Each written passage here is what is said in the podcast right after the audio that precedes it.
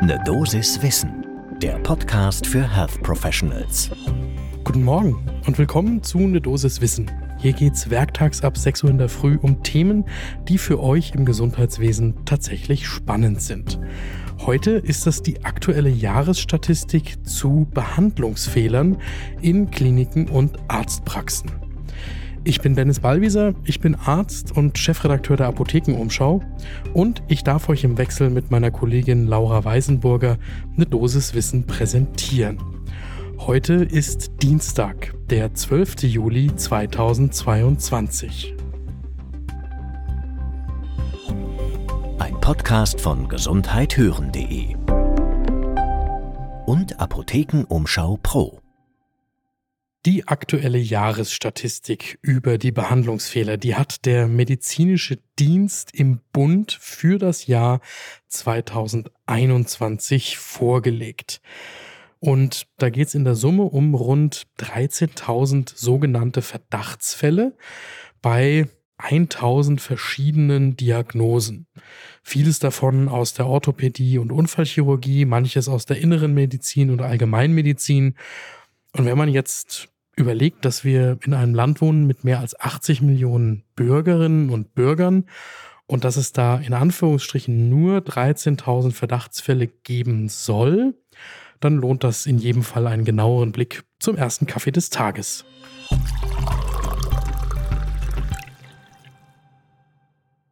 An genau der Stelle, nämlich der Frage, wie viele tatsächliche Behandlungsfehler überhaupt bekannt werden, da hakt ein Experte ein, den wir für die heutige Folge befragt haben.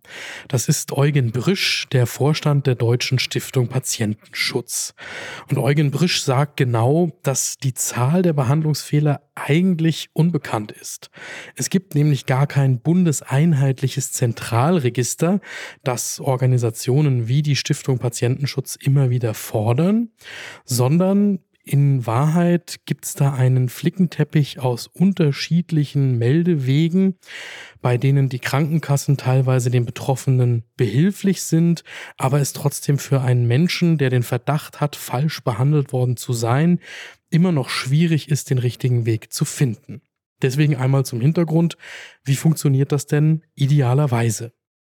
Idealerweise wenden sich Patientinnen und Patienten, die den Verdacht haben, falsch behandelt worden zu sein, eben an ihre Krankenkasse und die ist von Gesetzes wegen verpflichtet, dabei zu helfen, zum Beispiel ein Gedächtnisprotokoll zu fertigen und das dann mit den notwendigen Fallunterlagen anzureichern und dann eine medizinische Begutachtung durch den zuständigen medizinischen Dienst in die Wege zu leiten.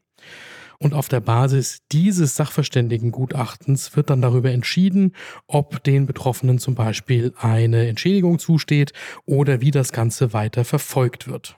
So. Und diesen Weg, das sagen eben Patientenvertreter wie Eugen Brisch, den gehen nur relativ wenig Menschen, die betroffen sind, beziehungsweise sich für betroffen halten, weswegen Organisationen wie die Deutsche Stiftung Patientenschutz zum Beispiel eine Beweislastumkehr fordern, damit nicht die Patientinnen und Patienten den Fehler nachweisen müssen und die Fakten aber in den Unterlagen von Krankenhäusern und Ärztinnen liegen, sondern umgekehrt Krankenhäuser und Ärztinnen in der Situation sind, nachweisen zu müssen, dass sie alles richtig gemacht haben, wenn ein solcher Verdacht im Raum steht. Aber nochmal zurück zu den Ergebnissen für 2021. 13.000 Verdachtsfälle hat es also gegeben bei mehr als 1.000 unterschiedlichen Diagnosen, etwa ein Drittel davon aus der Orthopädie und Unfallchirurgie. Und tatsächlich, in jedem vierten Fall ist ein Fehler bestätigt worden und ein Schaden festgestellt worden. Und in jedem fünften Fall war der Fehler die Ursache des erlittenen Schadens. Das heißt, es lohnt sich tatsächlich bei solchen Meldungen hinzuschauen.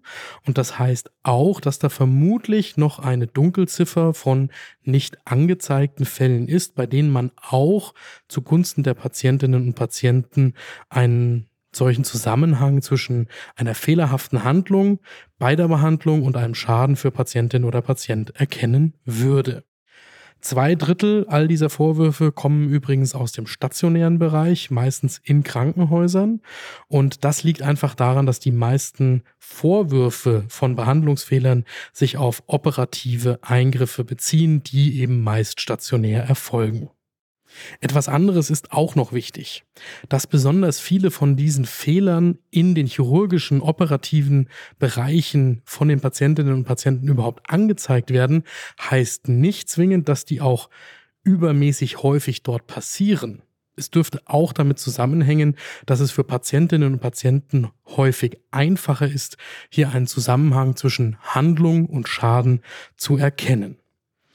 Ganz wichtig für die Statistik noch einmal, die Zahlen sind nicht repräsentativ für ganz Deutschland, denn hier werden nur die Dinge eingeschlossen, die überhaupt beim medizinischen Dienst zur Begutachtung gekommen sind. Und das heißt nichts anderes, als dass die tatsächlichen Zahlen vermutlich höher sind. In die Richtung geht auch das Statement, das wir von Stefan Schwarze erhalten haben. Der ist Patientenbeauftragter der Bundesregierung. Und Stefan Schwarze sagt, dass Verbesserungen für die Patientensicherheit im deutschen Gesundheitssystem zwingend notwendig sind. Er weist insbesondere auf die sogenannten Never-Events hin. Das sind Ereignisse, die gut vermeidbar sind und schwerwiegend und auch in den Folgen dann meistens dramatisch. Also zum Beispiel Patientenverwechslungen oder im operativen Bereich Seitenverwechslungen, Medikationsfehler oder die berühmten zurückgebliebenen Fremdkörper nach Operationen im Patientenkörper. Hier will Stefan Schwarze sich stark machen dafür, ein nationales Register zur anonymen Erfassung von Never-Events einzurichten. Das Ganze erinnert mich ein bisschen an die Critical Incident Reporting Systems in den Kliniken und er möchte die Daten eines solchen verpflichtenden Meldesystems dann zur Grundlage machen, um solche Ereignisse systematischer zu erfassen und zu analysieren. Der Gedanke ist gut, allerdings muss das dann eben auch entsprechend umgesetzt werden. Und da ist die Frage, wie viele verschiedene Interessensgruppen damit am Tisch sitzen müssen, damit es tatsächlich am Ende dazu kommt.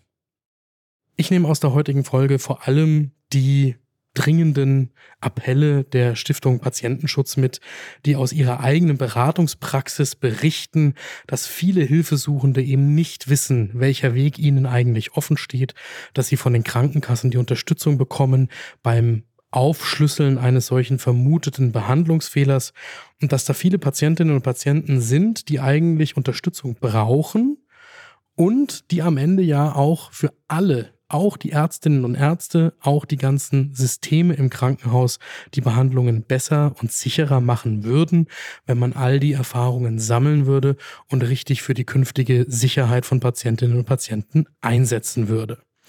Das Thema bleibt immer aktuell, natürlich gerade in den operativen Fächern, aber nicht nur da und ist eine wichtige Erinnerung daran, dass wir uns in der Medizin noch viel häufiger ein Vorbild nehmen sollten in der Luftfahrt, wo wesentlich striktere Sicherheitssysteme implementiert sind als bei uns in der Medizin, schlicht und ergreifend, weil Pilotin und Pilot selbst im Flugzeug sitzen. Das war eine Dosis Wissen für heute. Die nächste Folge gibt es morgen ab 6 Uhr in der Früh, überall da, wo ihr Podcasts hört. Und falls euch die Folge gefallen hat, dann sagt das doch weiter an eine Kollegin oder einen Kollegen, die auch gut informiert in den Tag starten wollen. Ein Podcast von gesundheithören.de und Apothekenumschau Pro.